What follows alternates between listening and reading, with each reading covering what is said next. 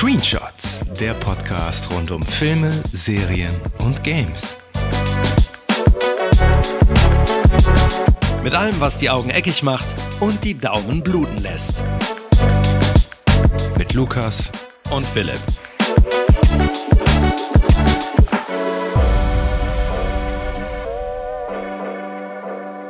2001 macht der neuseeländische Regisseur Peter Jackson das Unmögliche möglich und bringt seine Verfilmung von Tolkiens Herr der Ringe in die Kinos.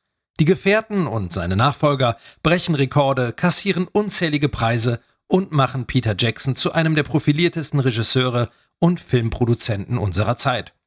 Sein heimliches Opus Magnum entsteht jedoch bereits rund 20 Jahre zuvor, nämlich 1992. Die heiß verehrte, aber auch ziemlich berüchtigte Zombie-Splatter-Film-Persiflage Brain Dead oder Dead Alive, wie der Film in manchen Ländern genannt wird, kommt in die Lichtspielhäuser. Im Kino eher untergegangen, aber ein absoluter Kultfilm in der Splatter-Szene und, neben Tanz der Teufel und später From Dusk Till Dawn, der VHS-Gassenhauer auf den Schulhoftauschbörsen der Bundesrepublik. Kaum eine Videokassette in meiner Sammlung ist so durchgenudelt wie dieser Film. Nach seinen ersten beiden bereits sehr blutigen Gehversuchen, der absurden Low-Budget Alien-Farce Bad Taste und der morbiden Muppets-Parodie Meet the Feebles dreht Peter Jackson hier den Gore-Faktor direkt auf 11,5. Kein Körperteil kommt ungeschoren davon und das hat in Deutschland Konsequenzen. Das komplette Programm aus FSK 18, dann Indizierung, dann Beschlagnahmung. Was viele jedoch übersehen, Brain Dead ist kein reiner Splatter-Horror, sondern cartoonhaft überzeichnet und zu 50% Komödie. Der Film besitzt im Kern auch noch eine wunderbare Liebesgeschichte mit Ödipus-Konflikt. Und die Effekte sind auch heute noch schlichtweg grandiose VFX-Kunst. Im August ist Brain Dead stolze 30 Jahre alt geworden und damit heißen wir euch herzlich willkommen zu einer neuen Retrospektive von Screenshots. Ich bin Philipp. Und ich bin Lukas. Und äh, mein Intro-Liebesbrief, der hat es ja bereits verraten. Ich bin ein Riesenfan mit rosaroter Nostalgiebrille. Und jetzt kommt's. Du hast Branded heute zum allerersten Mal gesehen. Wie war es denn so für dich? Also erstmal großes Bravo an dein, an dein Intro. Grandios. Ähm, Alto Belly, ich glaube, äh, ich bin auch ein bisschen hirntot jetzt. also, äh, so einen abgefuckten Scheiß habe ich schon lange nicht mehr gesehen. Abge abgefuckter Scheiß im positiven Sinne? Ähm, ja, ich glaube größtenteils schon. Also ich habe den jetzt gerade vor zehn Minuten zu Ende geschaut und äh, mhm. musste noch ein bisschen sacken lassen. ja, das, das, das verstehe ich. Also es ist irre, wenn man bedenkt, dass was Peter Jackson und seine Frau, ähm, die Fran Walsh, die auch im Drehbuch mitgeschrieben hat, dann in den Folgejahren noch ähm, reisen werden, ne, nach Braindead. Ähm, da, da, kam ja erstmal Braindead, dann Heavenly Creatures, dann The Frighteners. Und dann ging es ja eigentlich direkt schon hier ins, ins Auenland. genau. Ja, also The Frighteners habe ich ähm, tatsächlich noch gesehen. Natürlich habe ich zuerst, also mein Peter Jackson-Einstieg war mit Herr der Ringe, ganz klassisch. Ähm, und dann habe ich irgendwann später mal The Frighteners gesehen, habe ich mir, glaube ich, sogar auf DVD geholt. War der nicht auch ab 18? Was ich überhaupt nicht verstanden habe. Ja, ne? Der war auch ab 18, ja. Ja. Und die ganzen äh, ersten Gehversuche von Peter Jackson, die habe ich nie gesehen. Musste ich mir auch häufig äh, von meinen Kumpels anhören, wie, du hast das nicht gesehen und äh, ist doch mega geil. Und ja, ich äh, muss dazu sagen, ich bin jetzt auch nicht, ich habe jetzt auch nicht so einen Softspot für diese für diese Splatter-Filme. Ich habe noch nie Tanz der Teufel gesehen, aber das können wir alles nachholen. Kurze Story, äh, du kamst heute Morgen in mein Büro und knallst mir, ohne Hallo zu sagen, eine DVD auf den Tisch. Da steht drauf Dead Alive, die Blood Edition. Ich habe dich angeguckt und dachte so, was, was, ist, was ist das denn? Äh, also Brain Dead war mir ein Begriff, aber Dead Alive, ich konnte ja. das überhaupt nicht zuordnen. Das Cover da ist der Hauptprotagonist drauf, voll geschmiert mit Kunstblut und hinter ihm Zombies. Auf der Rückseite ein Kopf, der gerade äh, abgerissen wird. Zweigeteilt wird von innen. Ja, und das Blut spritzt raus und äh, ich habe dich erstmal irritiert angeschaut und gedacht, äh, was äh, soll das? Und dann hast du gesagt, ja hier, Braindead, 30 Jahre alt wird der. Möchte ich gern gucken. Hast du noch nicht gesehen, stimmt's? Ja, und dann habe ich gedacht, okay, alles klar, dann, dann schaue ich mir das mal an. Habe ich gerade gemacht und äh, ja, also diese DVD ist ja der Wahnsinn. Ich habe äh, krasse Nostalgieschübe gekommen. Das startet ja schon eh erstmal alles in 4 zu 3 und dann äh, kommt dieses uralt Logo von Dolby Digital, wo dieser Hubschrauber durch diese, diese Stadt fliegt. Kennst du das noch? Man muss dazu sagen, das Dolby Digital dieses Films besteht eigentlich nur darin, dass hin und wieder mal irgendwie im Hintergrund so ein äh aus den hinteren Lautsprechern kommt und sonst ist da, glaube ich, eigentlich nix. Da ist nix Dolby Digital, ne? Und du hast mir gesagt, ich soll den Film im O-Ton gucken. Und ich habe es auch versucht, die ersten zehn Minuten, aber ich habe kein Wort verstanden. Ich habe jetzt hier äh, auch nicht den beste, besten, besten Sound, äh, aber ähm, die sprechen ja auch noch alle mit diesem neuseeländisch-australischen Akzent und boah, ich muss ja. auf, auf Deutsch stellen und ähm, ja, das war die gut, ne, die richtige Entscheidung und äh, habe ich deutlich mhm. besser verstanden. Ich war ein bisschen irritiert, dass der Film in 4 zu 3 ist. Also der ist ja in, ich glaube, der hat ein Seitenverhältnis von 1,6 oder 1,66 zu 1, also so fast Widescreen, also fast 16 zu 9, mhm. aber ist trotzdem in 4 zu 3. Hat mich jetzt aber auch nicht gestört. Peter Jackson hat mal, aber das ist glaube ich auch schon wieder zwei Jahre her, ähm, erklärt in einem Interview, dass er begeistert ist, wie gut die ähm, Qualität der Originale, also der Filmrollen noch ist und er sich ähm, mal dran machen wollte, diesen Film ähm, per Taste und Meet the Feebles abzutasten und in eine 4K-Version rauszu, in der 4K-Version rauszubringen. Mhm. Für die, wir können ja einmal für die, die von diesem Film noch nicht gehört haben, vielleicht kannst du ja, weil du jetzt ganz frisch da rausgekommen bist, mal eine kurze Zusammenfassung dessen machen, was du dir da angeguckt hast, jetzt die letzten knapp 100 Minuten. Mhm. Ähm, du hast mir heute so eine, so eine klasse Zusammenfassung geschrieben in zwei Sätzen, die, die passt eigentlich perfekt. Also, äh, die Mutter eines jungen Mannes wird von einem Sumatra-Rattenaffen gebissen. Sie erkrankt und stirbt, erwacht dann aber wieder zum Leben und tötet und isst Hunde, Krankenschwestern, Freunde und Nachbarn. Und das ist der Film eigentlich kurz zusammengefasst. Ne? Also es beginnt mit dieser, ja. äh, mit diesem Rückblick da in Sumatra, wie irgendwelche Wilderer, Wilderer Tierhändler. Ja, irgendwie sowas. Äh, in Sumatra ähm, 1957 irgend so ein, das habe ich noch auf Englisch geguckt, deswegen kann ich nicht alles wiedergeben.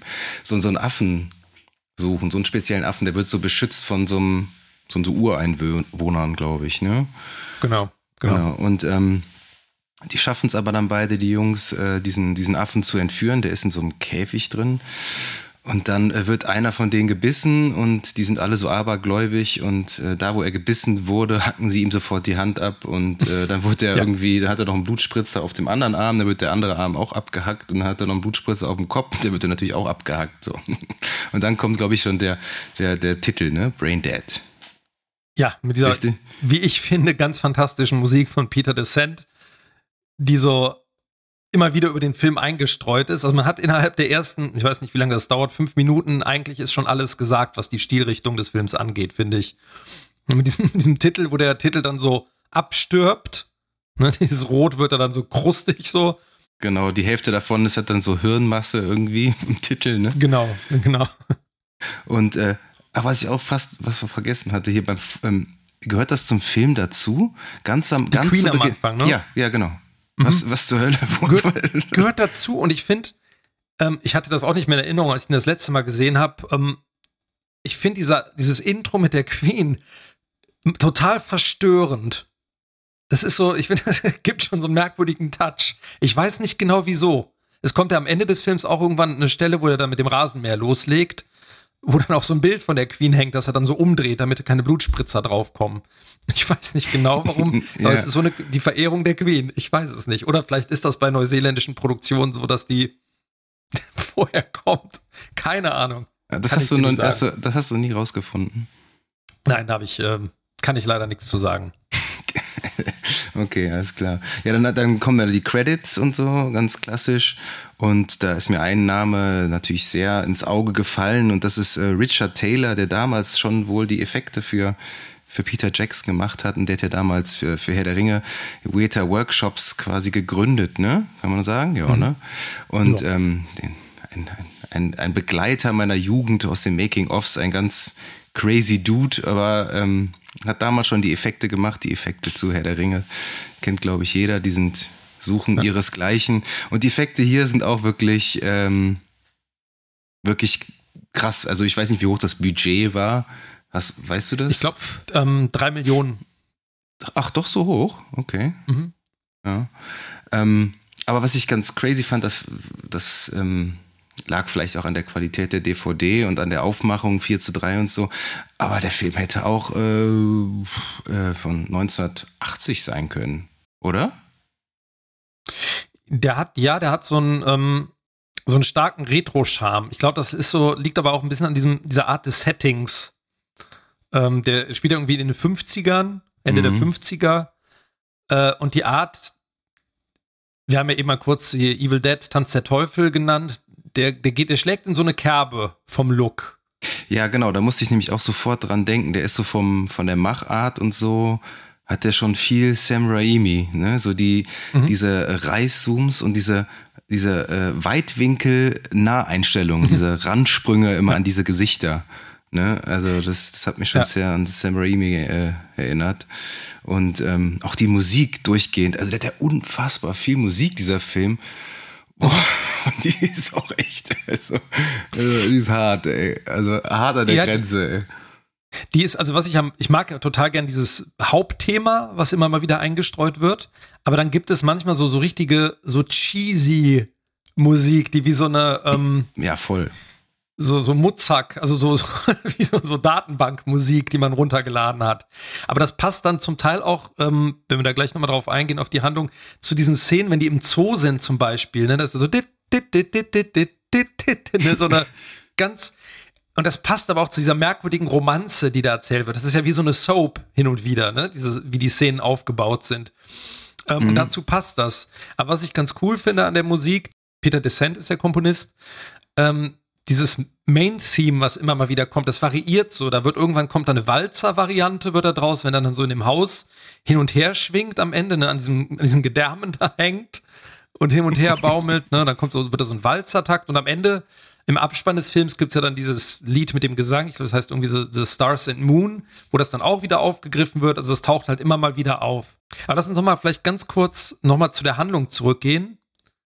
Ähm, dieser Affe, der wird ja dann von diesem Skull Island, was ja eine Reminiszenz an King Kong ist. King Kong kommt ja auch von Skull ja. Island oder lebt auf Skull Island. Ähm, wird dann, dann ähm, ja, sozusagen rübergeschmuggelt im Flugzeug, landet dann im Zoo, dieser Rattenaffe. ähm, aber die Hauptfigur im Film, der, der, das Sumatra Red Monkey. ähm, also die Hauptfigur ist dieser Lionel Cosgrove, heißt der, glaube ich, ne? Lionel Cosgrove der wird von Timothy Balm gespielt. Den hat man zumindest, ist es mir nicht bekannt, den hat man nicht mehr in irgendwelchen Filmen groß gesehen. Danach? Oder hattest du den irgendwann mal auf dem Schirm nach Braindead? Also ist der äh, dir irgendwann mal aufgefallen? Ich habe den zum ersten Mal gesehen in meinem Leben. Den Darsteller? Ja. Ich kannte, genau. ich, außer Peter Jackson, den ich kurz entdeckt habe, der hatte immer so ein Cameo mhm. in seinen eigenen Filmen, ich, kannte ich keinen Darsteller da. Ja, also ich habe, ich, das sind ein paar, ich glaube, so kleinere Rollen habe ich mal gesehen, die tauchten dann auch bei, bei The Frighteners oder bei ähm, Herr der Ringe zum Teil sogar auf, in so Mini-Röllchen. ähm, was ich aber schade finde, weil ich finde, also ich finde, der hat ein krasses Gesicht und irgendwie ein cooles Timing. Der hat ja ein totales Comedy-Timing in dem Film. Ne? Das ist ja, der bewegt sich ja wie eine Comicfigur durch diesen Film durch die ganze Zeit. Mit so überzeichneten Bewegungen, Mimiken. Ähm, ja, weißt du, wer der mich erinnert hat? An den, mir fällt jetzt der Name, der Vater von Marty McFly aus ähm, Zurück in die Zukunft. So ein bisschen. George McFly, ne? Genau. Ja. So dieses verdruckste, gebückte, so, ne, so ne, dauernervös. Ähm, und er ist ja so ein totales Muttersöhnchen, ne? Das ist ja so der, so einer der Hauptkonflikte in diesem Film, wenn man mal so nennen mag, bis auf die Zombies, die später kommen. Der ist ja ein Muttersöhnchen und kann sich nicht durchsetzen, hat so einen, hat diesen Ödipus-Komplex, hat äh, Schuldgefühle, weil sein Vater ja ertrunken ist, scheinbar. Und ähm, der hat ja so einen schönen Charakterbogen, vor allem für einen Splatter-Film, weil der muss sich ja emanzipieren von seiner Mutter, ne? Die ist ja so total, ja, die erstickt ihn ja fast. Mhm. So, ne? Und er darf, er darf ja nichts machen. Aber da würde ich kurz einhaken. Also, was mich ähm, ja so im Groben an dem Film so ein bisschen gestört hat, ist, äh, dass der mhm. Ähm, innerhalb von, sag ich jetzt mal, eine Viertelstunde schon so viel erzählt hat ähm, und so, äh, so schnell. Es hätte ein bisschen mehr Einführung, hätte es schon noch geben können irgendwie. Das ging alles so super fix irgendwie. Aber ich glaube mhm. auch einfach, weil der Film wirkte auf mich irgendwie so auf so eine, auf so ganz viele äh, verrückte Ideen, die Peter Jackson hatte und die der alle in diesen ja. Film pressen wollte. Ganz viele ja. verrückte Szenen, weil, ähm, und um den Rahmen dann nicht zu sprengen, hat er den Film halt dann vielleicht zu Beginn ein bisschen gekürzt, ich weiß es nicht, aber die Szenen mussten dann doch irgendwie alle rein dann, ne, schätze ich mal. Und das, also so die Beziehung zu seiner Mutter, die hätte man noch so ein bisschen, ähm, bisschen äh, detaillierter zeigen können. Also dass du das, das ein bisschen mehr Punch äh, gehabt hätte dann. Ja, die Frage ist ja auch, mit was für einem Anspruch geht man so einen Film ran. Ich denke, der ist ja schon fast so eine Urban Legend, dieser Film. Ähm, keiner erwartet da irgendwie äh, hohe Filmkunst oder eine richtig starke Geschichte. Ähm, aber was ich mir die ganze Zeit bei, während des Films gedacht habe, ich habe äh, früher mal eine Zeit lang habe ich mich mit Kumpels immer getroffen, haben wir so, sogenannte Trash-Abende gemacht. Und wir wollten aber auch guten Trash gucken. Ne? Ähm, sowas wie Toxic Avenger von Troma oder so, das war nochmal guter Trash, aber auch viel Scheiß dabei. Aber ähm, der Film wäre so, wäre so richtig feinster Trash oder Trash der Edelsorte gewesen. Ich möchte ihn damit jetzt nicht schlecht reden, ja. aber ja. das ist so ein Film, ich habe den ja alleine geschaut, der macht, glaube ja. ich, wirklich in der Gruppe und mit ein paar Bier und so macht der nochmal deutlich mehr Spaß. Also ähm, ich habe auch tatsächlich, deswegen, warum erzähle ich das? Weil ähm, ich tatsächlich hier auch alleine laut lachen musste. Also äh, als erste, den ersten lauten Lacher hatte ich wie die äh, wie die Mutter, die eigentlich aussieht wie eine Oma eigentlich eher, ne? Also die sieht ja. schon ziemlich alt aus. Ähm, von diesem von diesem Red Monkey da äh, gebissen wird im Zoo und den er mit ihren mit ihren hochhackigen Schuhen da platt tritt. Also da, da musste ich das erste Mal schon lachen.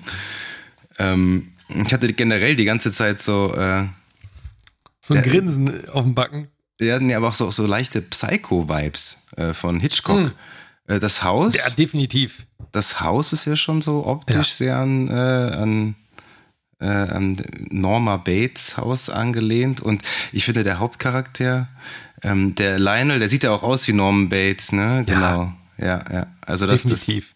War, schätze ich mal eine Beeinflussung, also da wurde schon stark beeinflusst von optisch zumindest. Ja, die Frisur, wie er auch so unter den Haaren so rausguckt, ne, wie das Haus auf dem Berg gelagert ist.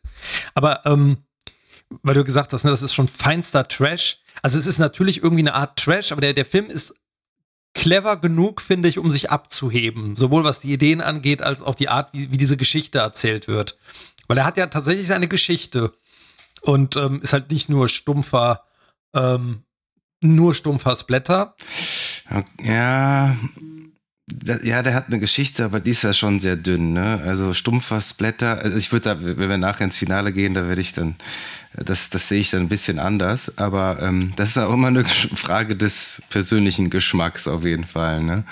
Aber der hatte auf jeden Fall dann chronologisch ist er dann die die Mutter ist infiziert und ähm, dann äh, kriegt sie Besuch von dem Stadträtin oder äh, Stadträtin oder sowas, ich weiß es nicht mehr. Ich, ich habe äh, eben auch nochmal drüber nachgedacht. Auf jeden Fall äh, gibt es dann diese, ich würde fast sagen, die beste Szene des Films. Das Essen mit den ähm, mit der Stadträtin und ihrem Gemahl, ja. weil es geht irgendwie um Spendengelder und so und äh, sie ist schon infiziert und ihr, ihr fällt schon die Haut vom, äh, aus dem Gesicht und ihr Sohn versucht das dann so anzukleben und so die Haut und dann sitzt sie da schon wie so ein Zombie am Essenstisch.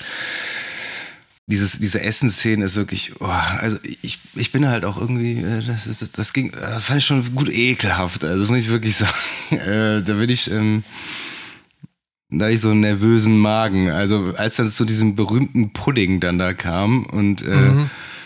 Es ist ja so, der Lionel bandelt ja an mit dieser Paquita. Das ist so eine Verkäuferin in einem, in einem Geschäft, so eine Latina.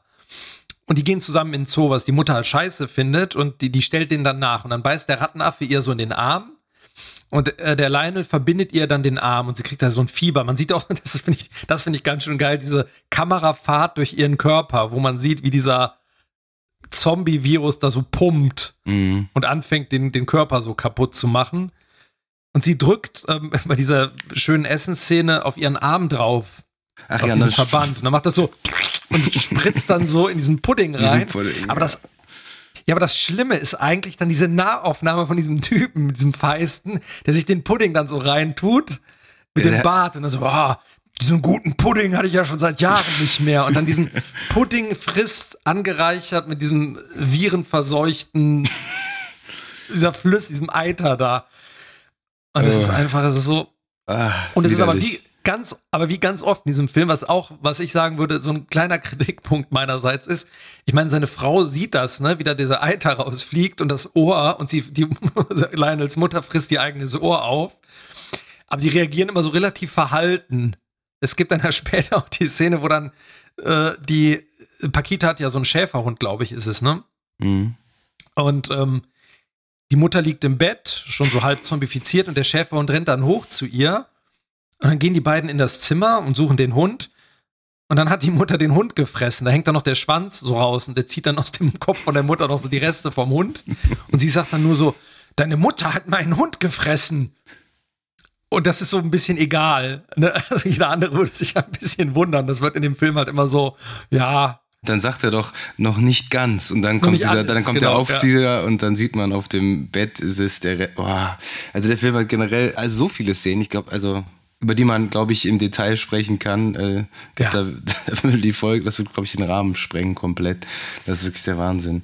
Auf jeden Fall wird sie dann, die nippelt dann natürlich erwartungsgemäß ab, die, die Mutter. Soll dann bestattet werden und ähm, äh, der Lionel möchte kann nicht so richtig von ihr loslassen und weiß er, dass sie irgendwie noch, nee, weiß er, dass sie, dass sie da noch lebt? Oder hat er sich da schon diesen Tranquilizer besorgt bei dem Doktor, damit die nicht weiter irgendwie andere Menschen schnabulieren kann, möchte er sie immer so beruhigen, mit diesem Tranquilizer.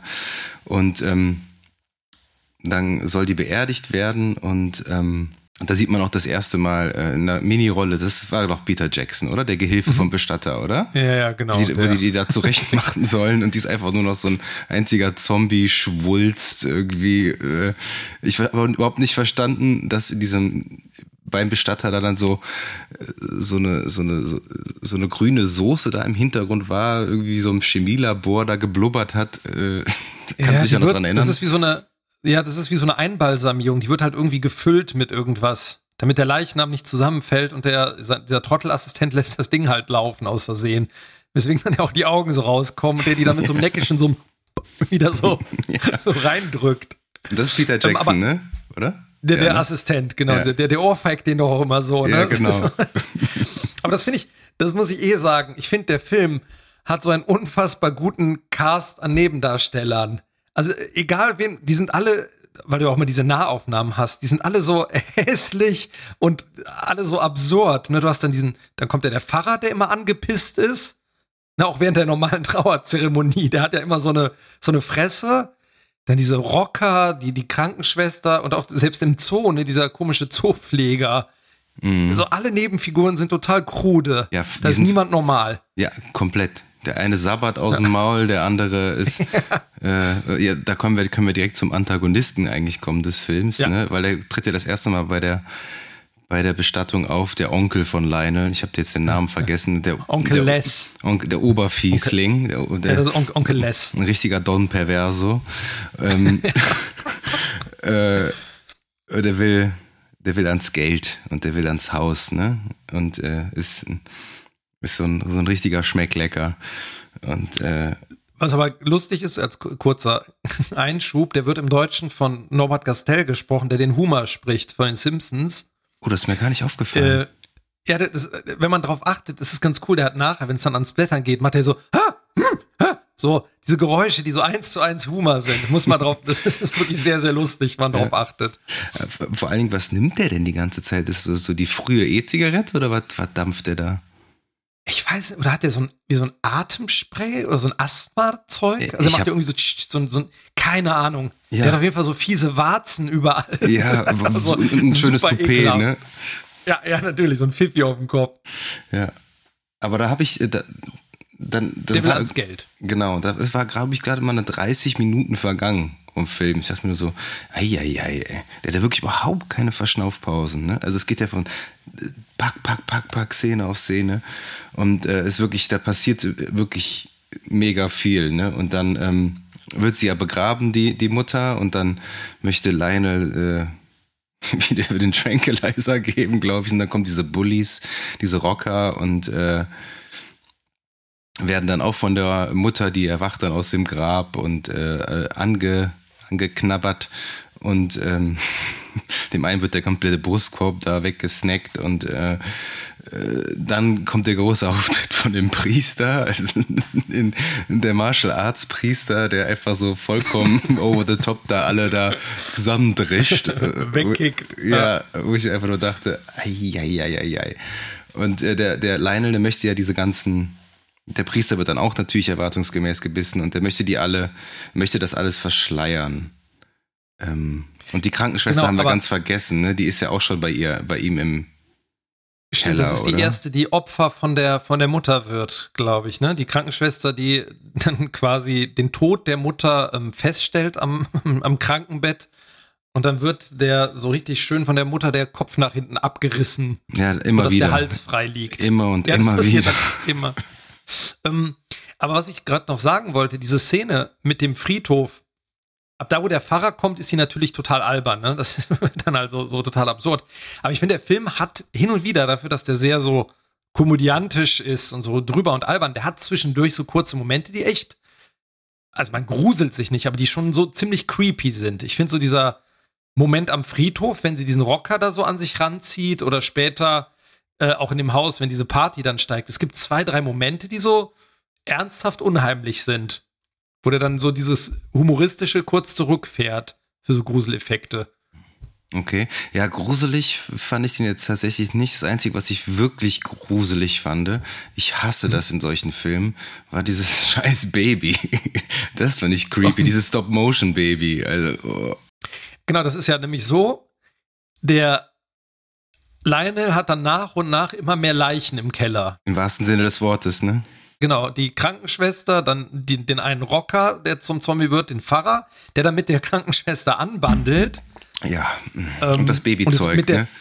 Treibt und genau, die zeugen dann Baby Selvin. Also da, äh, ja, aber sorry, da, da, puh, da, das war mir schon ein bisschen zu viel irgendwie. Da musste ich kurz mal durchatmen und dachte so, was zur Hölle guck ich hier gerade, ey? Die Zombies, die, Ja. die schnackseln da und dann äh, zwei Minuten später ist da dieses, dieses creepy Baby, also und ähm, und dann fährt ja ähm, Lionel mit dem Baby im Kinderwagen auf diesen Spielplatz. Und das ist auch wieder so eine Szene, die bringt den Film kein bisschen weiter. Da hat sich einfach nur irgendjemand damals wahrscheinlich gedacht, boah, das will ich unbedingt machen, da hätte ich mega Bock drauf. Das ist voll lustig, wie er dieses Baby da drangsaliert auf die, dem die Spielplatz. dagegen haut. Das ist die einzige Szene in dem Film, die ich richtig, richtig scheiße finde.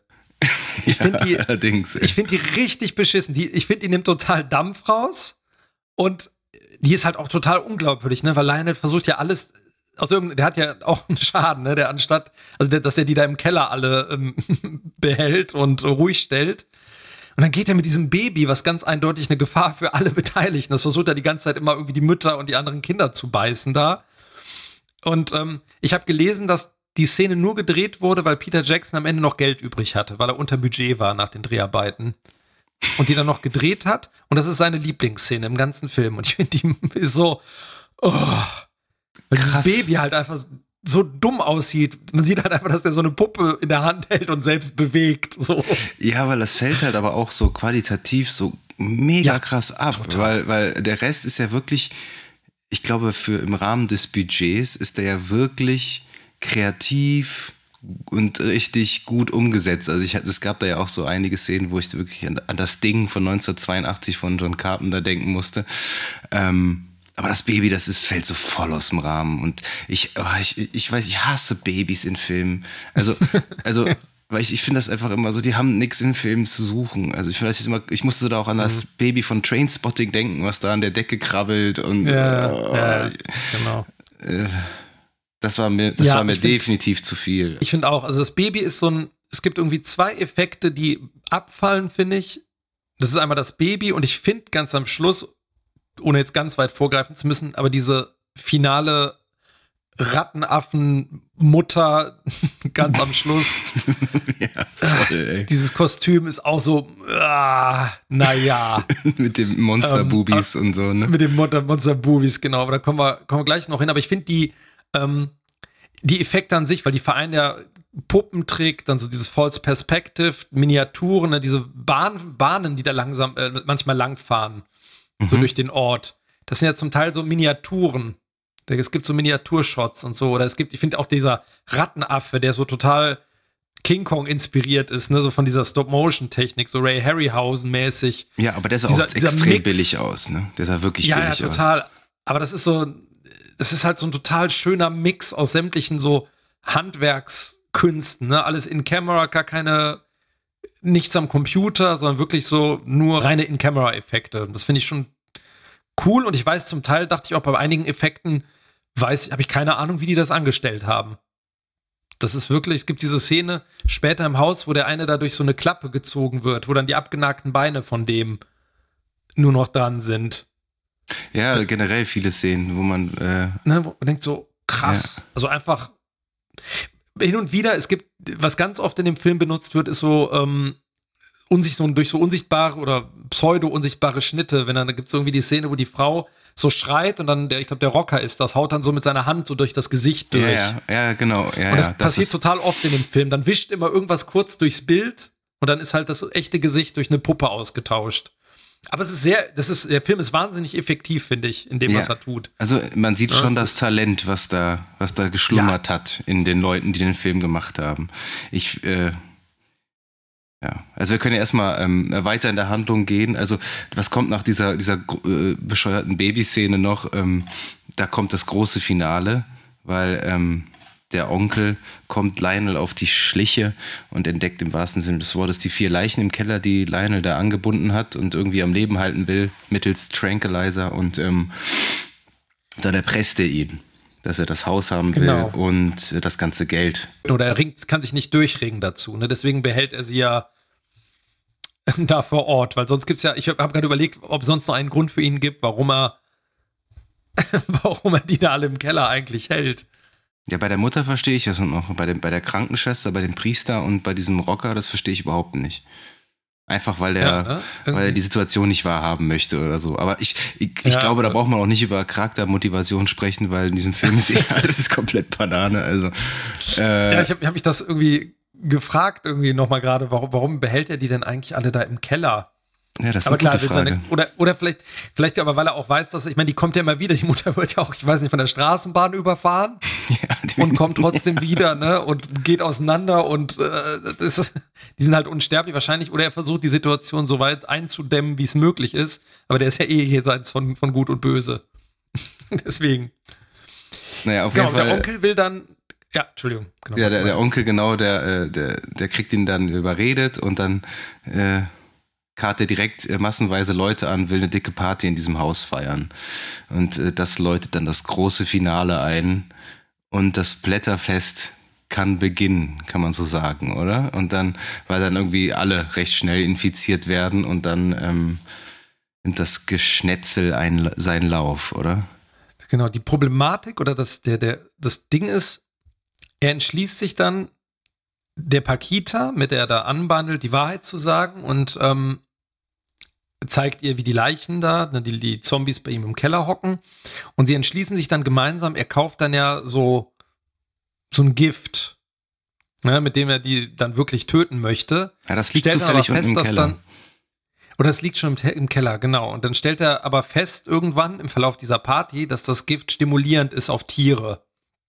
Weswegen halt die Zombies, die da mutieren. quasi im Keller hocken, mutieren und so Super-Zombies werden. Da gibt's, ich finde das ja total geil, wie die alle dann so aus diesen Gräbern so hochpoppen, so hochhüpfen, so brrr, mit so einem Wind und so. ja. Werden also richtig als so Super-Zombies dann etabliert und kommen aus dem Keller raus und dann, ja, ist dann halt quasi feuerfrei, ne? Dann geht das, ja, wie du schon gesagt hast, das Durchsplattern los und dann gibt's also ich habe dachte, als, ich, als wir über den Film gesprochen haben, auch nochmal so drüber nach. Ne? Es gibt eigentlich so viele Momente, wo man denkt, jetzt habe ich wirklich alles gesehen Und dann kommt noch eine weitere absurde Art hinzu, wie man einen Zombie zerschnetzeln kann oder wie man irgendeine Gewaltspitze absurd darstellen kann. Es wird halt immer, immer noch einer draufgesetzt. Ja, und das war mir, das, ähm, ich glaube, wenn man so ein Fable für solche Filme hat und äh, so Splatterfilme so, und so Gore generell mag, ich glaube, dann ist das so fast so schon das Magnum Opus, würde ich jetzt, also, oder vielleicht eins, einer der krassesten Filme in diesem Genre. Aber das ist halt nicht meins. Und das war mir too ja. much. Das war mir, also dieses, das zieht sich ja. Jeder Kill ist, ist anders, jeder Kill ist kreativ auf seine Weise. Aber ich sag nochmal, ich glaube, hätte ich den Film mit, ähm, mit dir und noch ein paar anderen Kumpels geguckt, hätte ich, glaube ich, auch mehr Spaß gehabt. Aber so alleine, äh, aber das ist, zieht sich ja und das ist so, also, und noch ein Kill und noch mehr Blut. Und dann kommt diese, diese, diese, diese ganz bekannte Szene, die ich auch wirklich vorher schon mal äh, diverse Male gesehen habe. Die ist ja wirklich sehr ikonisch, äh, wo er mhm. dann da reinkommt und, und äh, mit dem Rasenmäher und sagt, Party is over. Ne? wie er da reinkommt, die Szene alleine, diese, dieser drauf Zubewegung auf ihn, wie er das dann sagt, und dann dieser Musikeinsatz, das ist halt wirklich, es ist, die Szene ist wirklich so perfekt aufeinander abgestimmt, so mit allem. Das ist wirklich eine, eine Bombenszene. Und die wird ja auch, das finde ich so schön, die wird ja am Anfang irgendwann mal so äh, schon mal so ein bisschen etabliert, ne, wie der Rasenmäher so über die Kamera drüber fährt, ja, ne, wie ja, den ja. Rasen schon mal mäht. Ne, das Klar. ist so, so schon ganz klar, so, okay, nachher kommt das Ding zum Einsatz. Es ist ja nicht so, als ob Peter Jackson das Film einmal eins nicht beherrscht. Ne? Also so ist es ja nicht. Alles wird etabliert. Genau, das ist einmal dieses Etablieren, aber man merkt, da sind schon in der Bildsprache eh schon so ein paar Sachen, die man einfach bei späteren Filmen von ihm auch so wiedergesehen hat, so bestimmte Kameraeinstellungen. Ne? Ganz am Anfang schon die erste Einstellung, wo die auf dieser Skull Island sind, wo die Kamera so vom Himmel in diese Schlucht drüber, das hätte eins zu eins auch in, im King Kong Remake vorkommen können, auch mit diesen Eingeborenen. Das ist alles schon, ist alles schon da. Das wurde dann halt natürlich noch verfeinert und äh, noch professioneller. Aber ja, der zieht da schon alle Register. Mhm. Ja, und aber trotzdem ist mir das, das Finale, du hast ja selber eben noch angesprochen, dann echt ein bisschen zu lang und dann, äh, weil irgendwann nutzt sich das halt auch ab mit seinem, äh, mit dem Rasenmäher, weil er mäht und mäht und mäht immer wieder weiter, im wahrsten Sinne des Wortes. Und äh, auch wenn das lustig ist, aber ähm, und dann kommt ja auch noch, ich habe mir die ganze Zeit gedacht, ja klar, die, also jetzt hat er alle niedergemetzelt, jetzt kommt gleich die, die Mutti und die ist natürlich, äh, die hat ja noch vorher den Onkel Les noch schön auseinandergenommen. da muss ich so ein bisschen an das Ding denken, weil der, der, ja, der, der ist der ist geil, oder? Dieser also Wirbelsäule dieses, und so, ne? Dieses Monster-Design ist echt. Deswegen, das ist so schade. Es gibt von dem Film, soweit ich weiß, kein Making-of. Und ich würde total gerne mal sehen, wie der, wie die den gesteuert haben, weil der ist echt mal fies creepy, finde ich, wie der da reinkommt. Ja, ja. Da würde auf jeden Fall Richard Taylor hätte da einige Anekdoten, glaube ich, zu erzählen. Der, mhm. äh, hast du den noch irgendwie vor Augen? Weil der erzählt ja immer so mega nüchtern, ne? Der macht so den krankesten Scheiß irgendwie. Aber erzählt halt, als ob er gerade irgendwie Dozent äh, in Oxford wäre, irgendwie darüber. Das finde ich total geil irgendwie. äh, das ist auf jeden Fall auch ein krasser Dude.